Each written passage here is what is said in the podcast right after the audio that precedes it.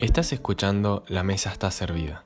En el podcast de hoy charlamos con Flor Borsani, la chef y dueña de Pampa Roja, un restaurante de alta cocina localizado en Santa Rosa La Pampa, ganador de varios reconocimientos nacionales e internacionales por sus platos y cava de vinos, entre los cuales fue elegido como mejor restaurante argentino en el 2018, según una guía muy importante de Inglaterra. También nos cuenta su trayecto a convertir Pampa Roja en un restaurante con filosofía kilómetro cero, ofreciendo todos productos de la zona. Espero que lo disfruten.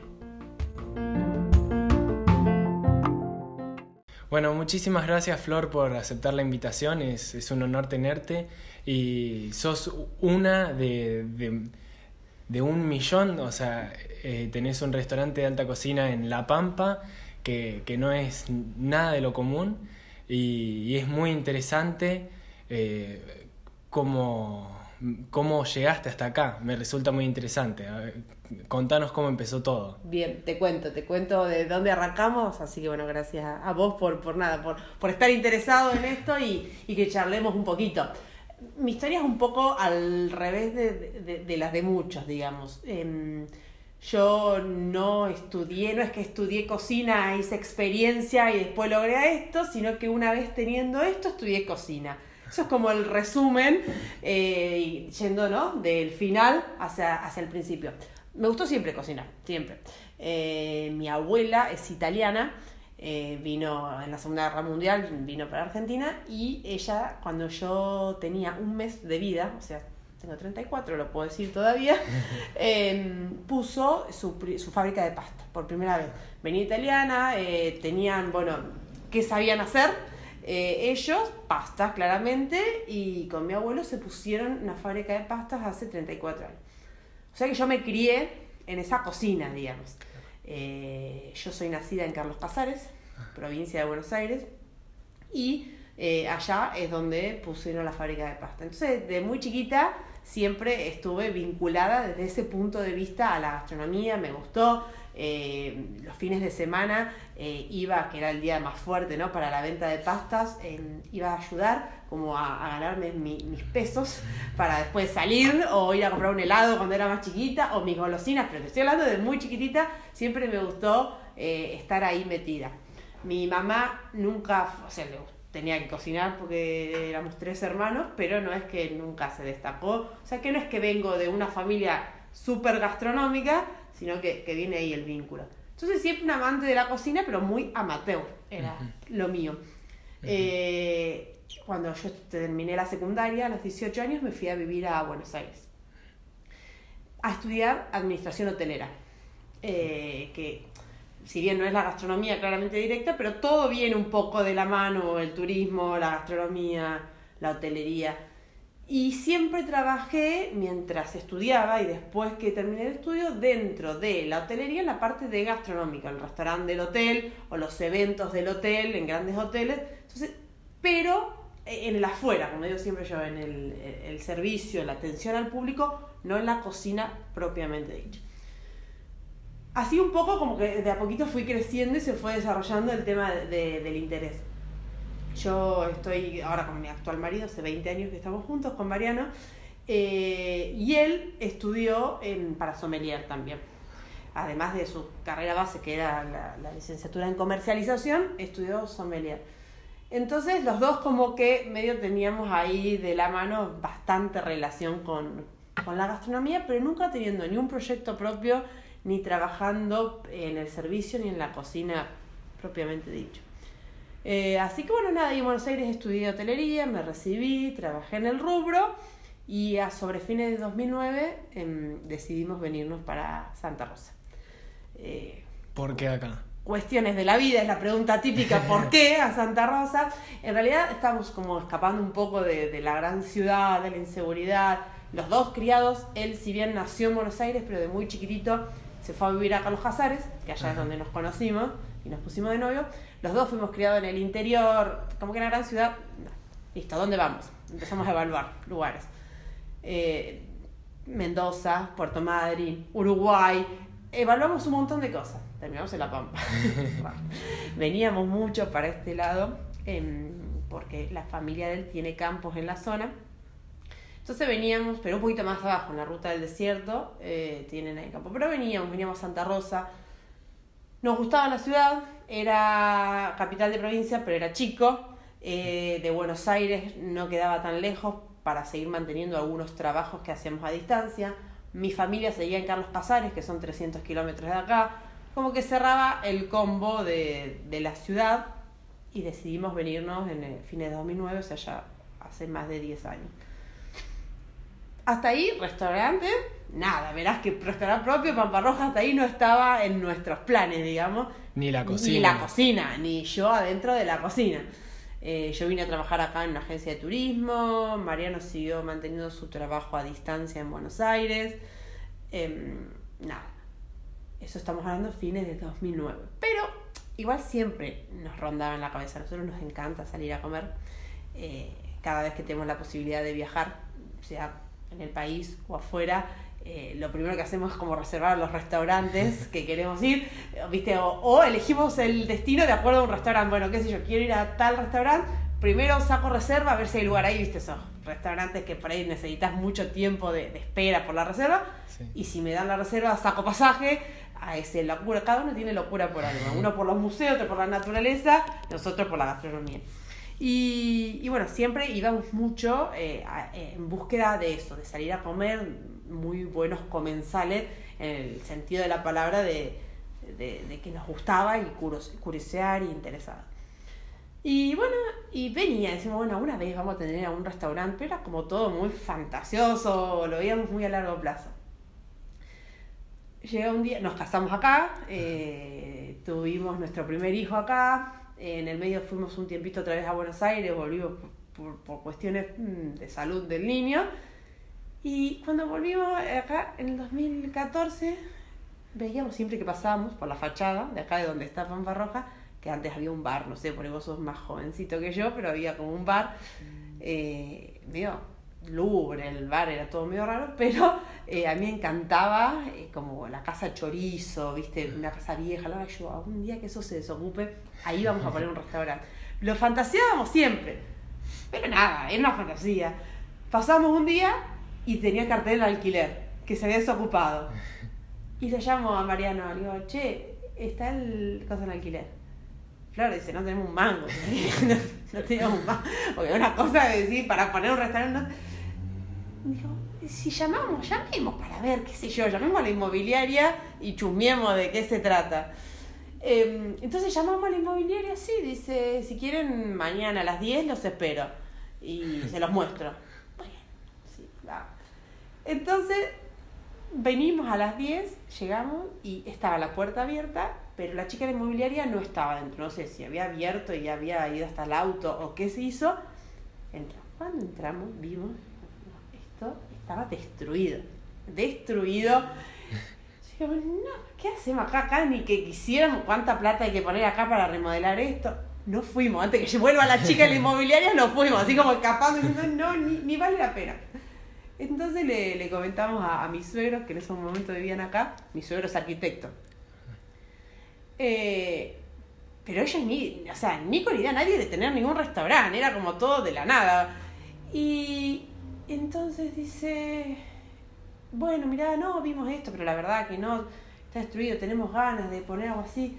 Pero quedó una conversación a la mañana, sin finalmente verlo, cuál era algo que fantaseamos como al mediodía no, nos llaman, dice, chicos, vengan que queremos hablar con ustedes.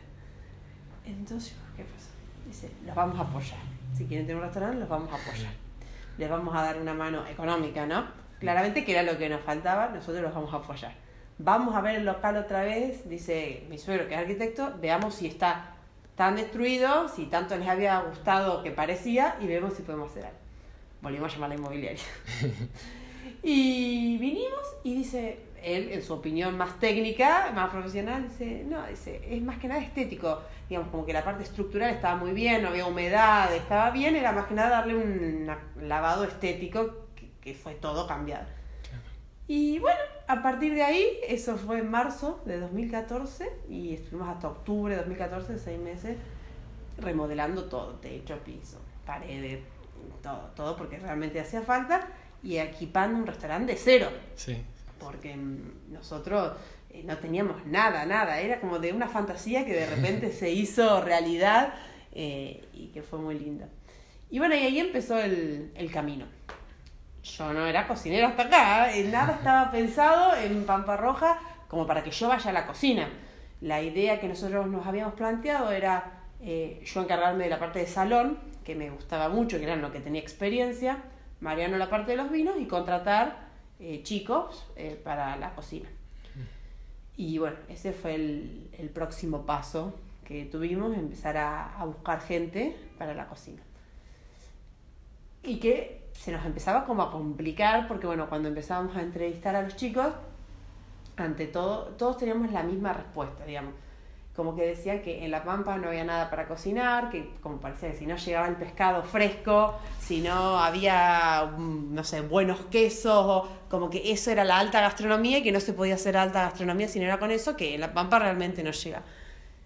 Y nosotros decíamos, pero ¿cómo puede ser? Digamos, tiene que haber otra vuelta de tuerca, no podemos quedarnos que por eso no poder hacer un restaurante sí teníamos la idea de alta gama, con muy buena vajilla, buena cristalería, la cava de vino que le damos importancia, pero la comida tenía que ser la protagonista. Vos vas a un restaurante a comer, por sobre todas las cosas vas a un restaurante a comer.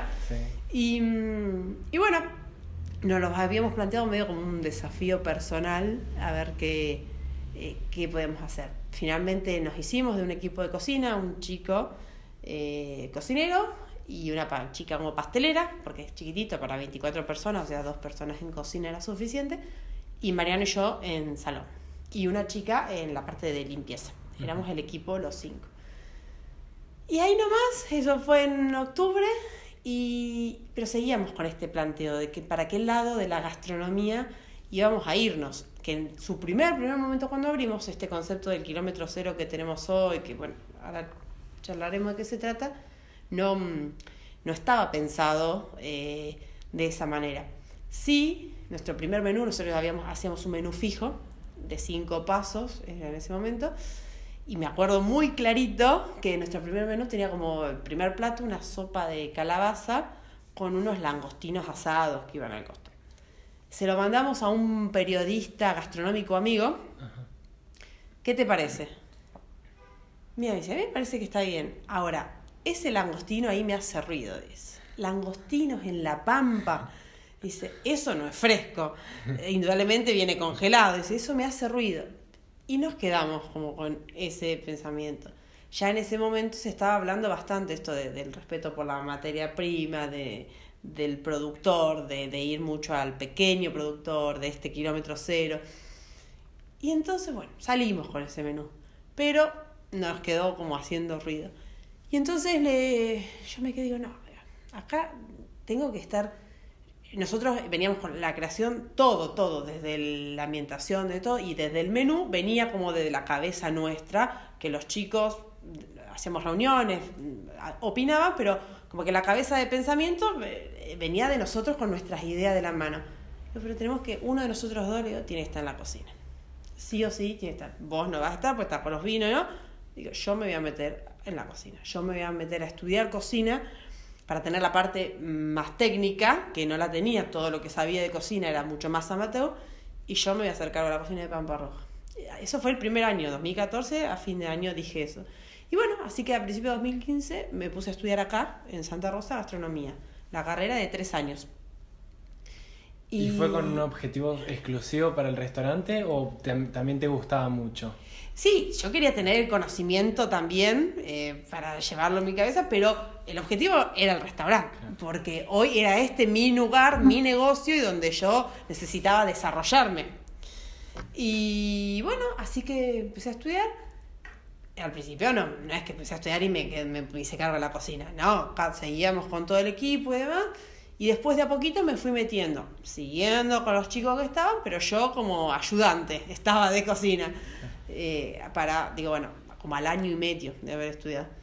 Y bueno, así se fue dando hasta que, mm, que bueno, las circunstancias dieron que, que terminara la carrera y, y, bueno, claramente después quedé a cargo de, de, la cocina y ya ahí con el objetivo bien claro del tipo de gastronomía que queríamos ir y apuntando em, a eso, que fue todo un camino, un aprendizaje em, de, bueno, desde los yuyos comestibles, aprender qué se come, qué no se come, qué puede ser venenoso o qué cosa en exceso puede caer mal, eh, qué poder hacer, qué preparaciones, de conocer proveedores de esto, el que te trae el huevo, el que te trae la leche recién ordeñada, el que te hace dulce leche, los panales de miel. ¿Y cómo, cómo fueron aprendiendo todo eso?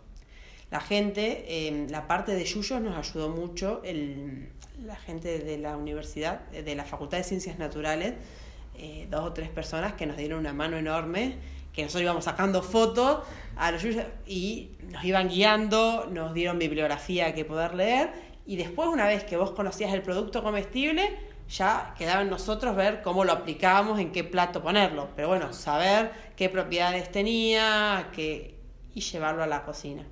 Y después, sigue sentando gente a comer. Me acuerdo que vino una vuelta un muchacho y dice, no, yo trabajo en las salinas de Macachín, soy contador de las salinas de Macachín.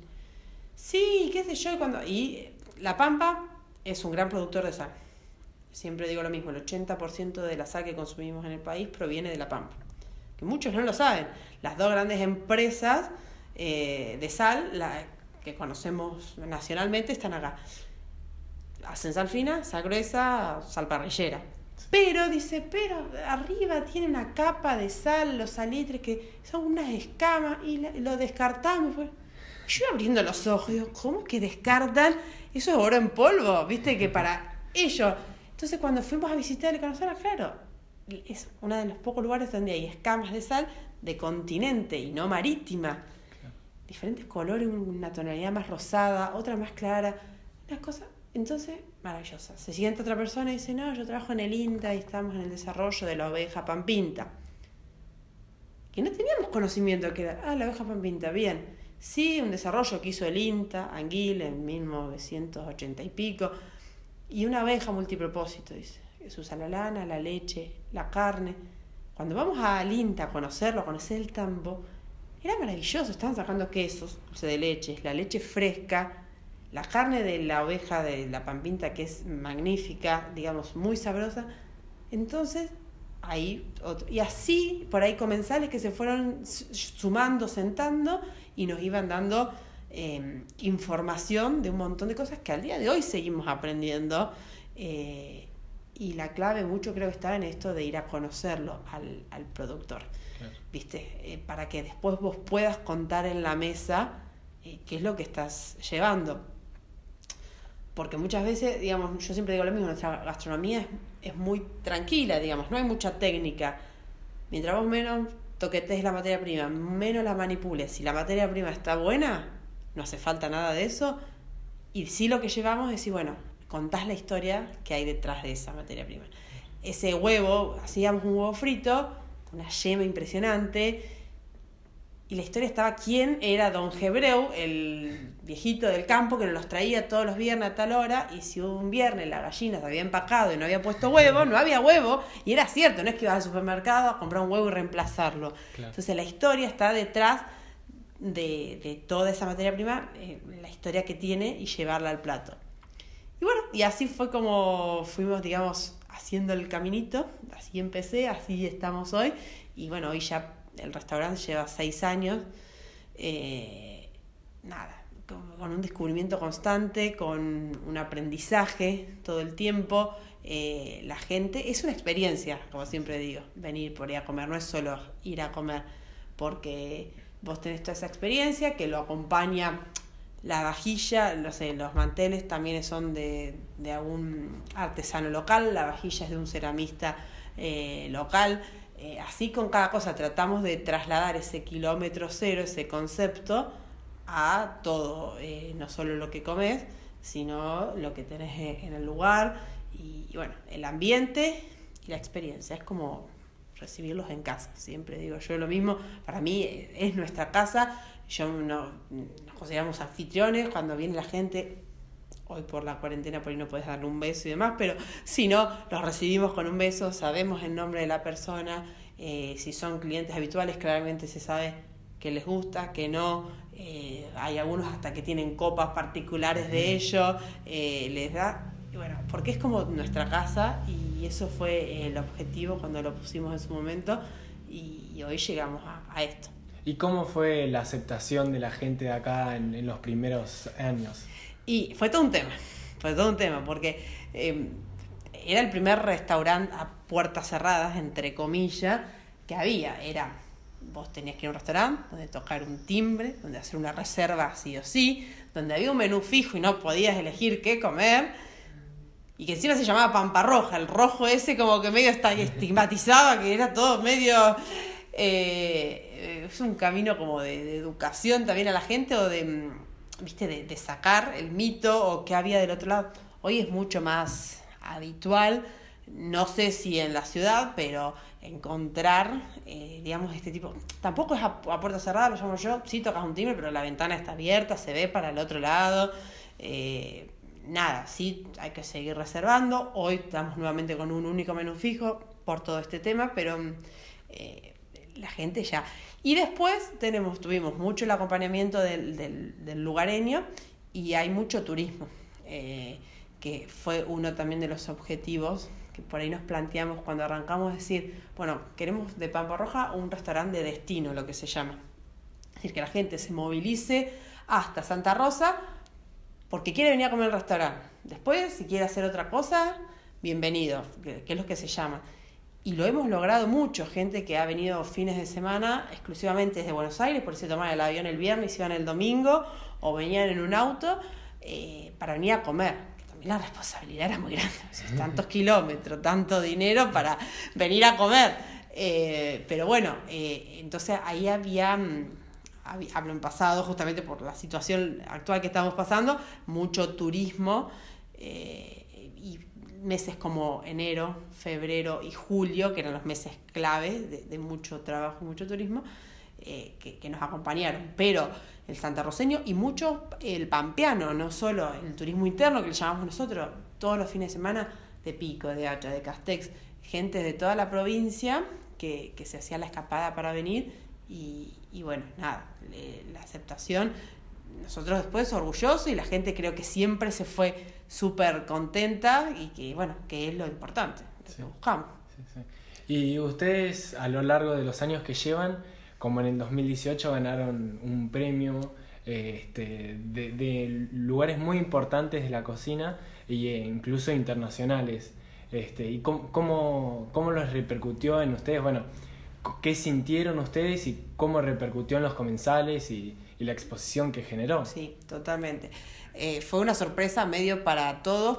En, en el 2018 nos dieron el premio como mejor restaurante de la Argentina según una guía británica que se llama The Luxury Travel Guide, em, que no lo sabíamos, son eh, ocultos, vienen, ¿no? Viene gente sin darse a conocer y que evalúan tu lugar y después un día te llaman y te dicen, bueno, nosotros estuvimos tal fecha, eh, tal día y consideramos y esta es la premiación. Uno trabaja todos los días para hacer las cosas de excelencia pero no te imaginabas por ahí que eso podía llegar a venir, sobre todo porque en Argentina es difícil el tema de las premiaciones. Las dos premiaciones más importantes del mundo, que son los 50 Best, como que quiere decir los 50 mejores restaurantes del mundo, o la guía Michelin, no llegan a Argentina. Eh, entonces, eh, bueno, eso se sabe y cuando lleguen no van a llegar a La Pampa, van a estar en Buenos Aires seguro, va a ser difícil que llegue hasta La Pampa, pero hay otras guías como, como estas, entonces no te la esperaba. La verdad que la repercusión fue impresionante, magnífica. me acuerdo, o sea, cuando nos dieron, y sobre todo cuando se comunica, salió en el diario La Nación. Eh, nosotros no estábamos en el país, estábamos en China, me acuerdo, en Shanghái. Yo había viajado a todo el equipo, estábamos de vacaciones con los chicos, y no daban abasto de atender las reservas. Fueron tres meses de estar lleno todos los días, todos los días. Entonces, vos decís, ¿sirve para algo? Sí, claro que sirve, porque vos esto es un negocio, vos trabajás para que la gente venga y para que te reditúe y, y entonces, y no pasaba, no es habitual que vos tengas todos los días llenos, no, no, uno trabaja con un porcentaje de ocupación, no, al 100% todos los días. Entonces la repercusión fue grande, grande de gente, de vecinos, que tocaban la puerta y decía, vivo acá casa por medio y no sabía de la existencia. Eh, entonces como que fue muy loco y, y nada, súper importante para nosotros orgullosos el reconocimiento a, al laburo y, y, bueno, y después a seguir trabajando, porque eso te pone la vara muy alta, que, que, eso, también mucha gente que llamaba y que venía de afuera, porque lo había leído en el diario y se tomaba, se quería hacer la escapada de venir, entonces era toda una responsabilidad, pero súper eh, orgullosos de, de, esas premiaciones, como del vino también, la, la cava de vino ha tenido varias eh, premiaciones y reconocimientos, la carta, y, bueno, nada, eh, uno trabajó y el objetivo lo teníamos por ahí en la cabeza puesto. Eh, es otra cosa, no es un restaurante seguramente convencional, ni con 200 cubiertos, ni que hay rotación, ni mucho menos. Cada uno que se sienta sabe que mínimo la cena son tres horas y, y por eso no hay rotación de turno, ni mucho menos, y que la experiencia sea completa y que se relajen y se disfrute la noche. Sí, sí. ¿Y la, ¿Y la presión que se pusieron ustedes cambió algo o pudieron controlarlo? y No. Eh, a ver, siempre digo lo mismo. Por ejemplo, también de TripAdvisor, ¿viste? Que es la página. Estuvimos, desde que arrancamos, eh, primeros en TripAdvisor. Entonces vos tenés la presión, eh, te autopresionás, sí. y lo mismo decís, yo no puedo bajar de acá. Si estoy acá, yo tengo que estar siempre acá eso también es una cuestión, por uno de, de, orgullo personal, ¿no?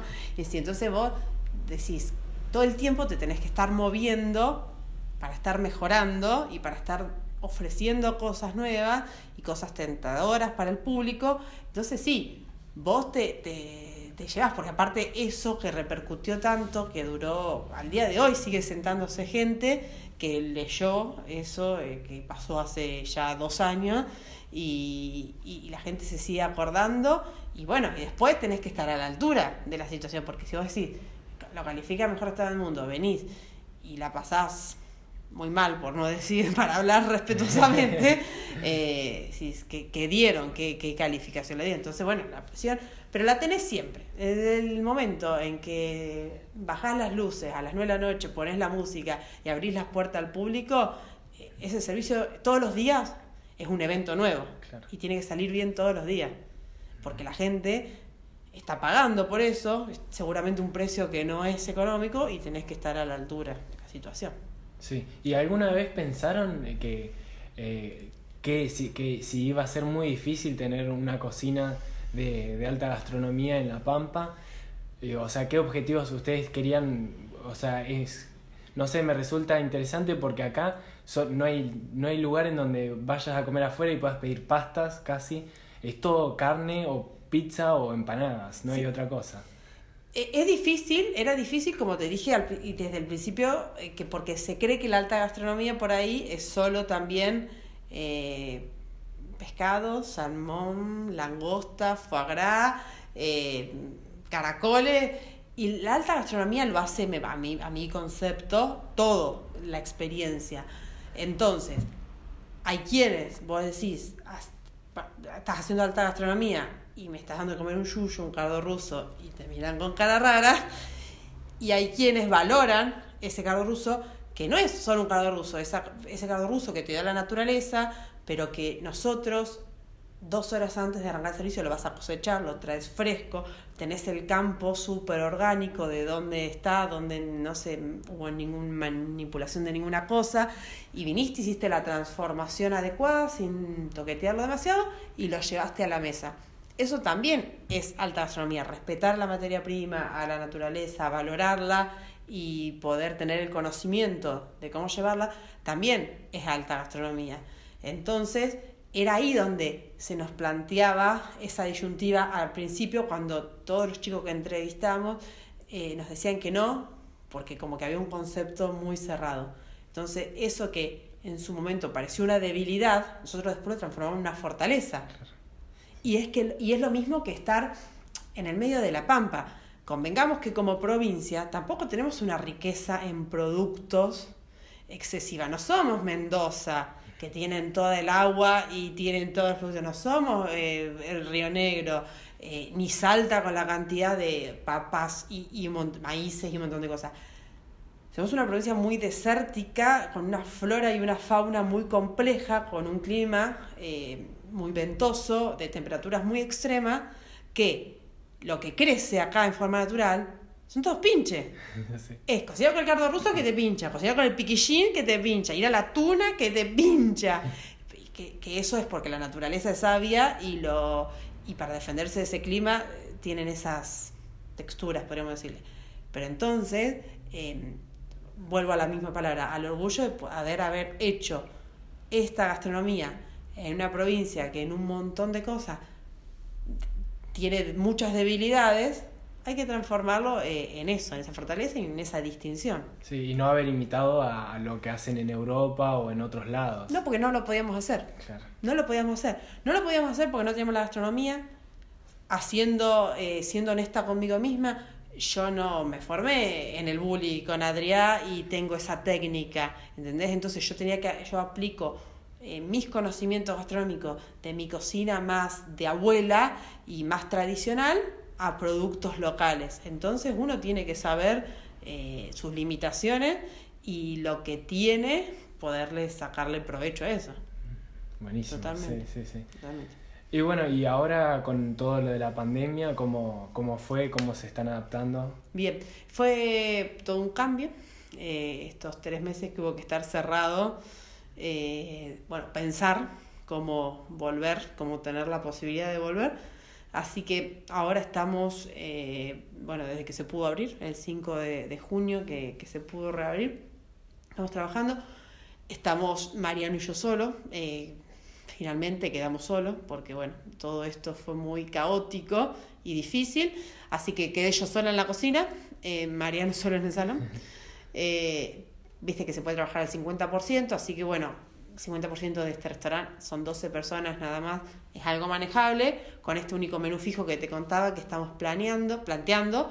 Entonces, bueno, eh, con las reservas como siempre, eh, con maridaje va y así estamos reacomodados, abriendo... Mm, un poco menos de la cantidad de veces que hay por semana, pero va, va queriendo, va saliendo como todo, pero bueno, eh, la gente, y hoy tenemos todo público local, que no veníamos trabajando con eso, o sea, veníamos trabajando con un 80% de turismo, entonces era mucho la gente de afuera. Bueno, como hoy el local tampoco puede ir a otro lado, seguramente entre todos en la ciudad eh, consumimos lo que tenemos en la ciudad. Pero bueno, estamos de esa forma reacomodados y, esperando que, bueno, cuando todo se normalice, también nosotros podamos normalizarnos del todo. Sí, sí, sí. Así que eso es un poco. Bueno, y para finalizar, te quiero hacer un ping-pong de preguntas cortito y preguntas cortas. Dale. Este, ¿Qué preferís, dulce o salado? Salado, toda la vida. ¿Y cuál es tu comida favorita? Eh, me encantan las carnes, los asados, me, me encanta, me encanta. Oh, me encanta. y toda la, la, ceremonia del asado, ¿sí? Por ahí el previo, el choricito con el queso y después el asado del domingo, como que podría vivir a eso. Y si tuvieras que elegir un producto local, ¿cuál, es, cuál elegirías? Y hoy tengo mi corazoncito en el cardo ruso, eh, digamos, hemos descubierto un producto ahí que, que, llama la atención, que es versátil para un montón de cosas de trabajarlo, eh, que ya es como muy atractivo y, me gusta mucho y me gusta mucho llevarlo a la mesa y contar la historia que hay por detrás. Sin duda. ¿Y cuál es tu utensilio de cocina favorito? Yo creo que con un buen cuchillo eh, se puede hacer maravillas. Eh, es necesario, indispensable, eh, un buen cuchillo y listo. Y después lo otro es reemplazable, pero el buen cuchillo, si no, no podemos por otro lado. Bueno, muchísimas gracias por contarnos la historia, súper interesante y divertida. Seguro. Así que bueno, muchísimas gracias. Bueno, bueno, gracias a ustedes, Lucas, y, bueno, nada, ya saben, cualquier cosa, estamos acá del otro lado. Gracias. Gracias.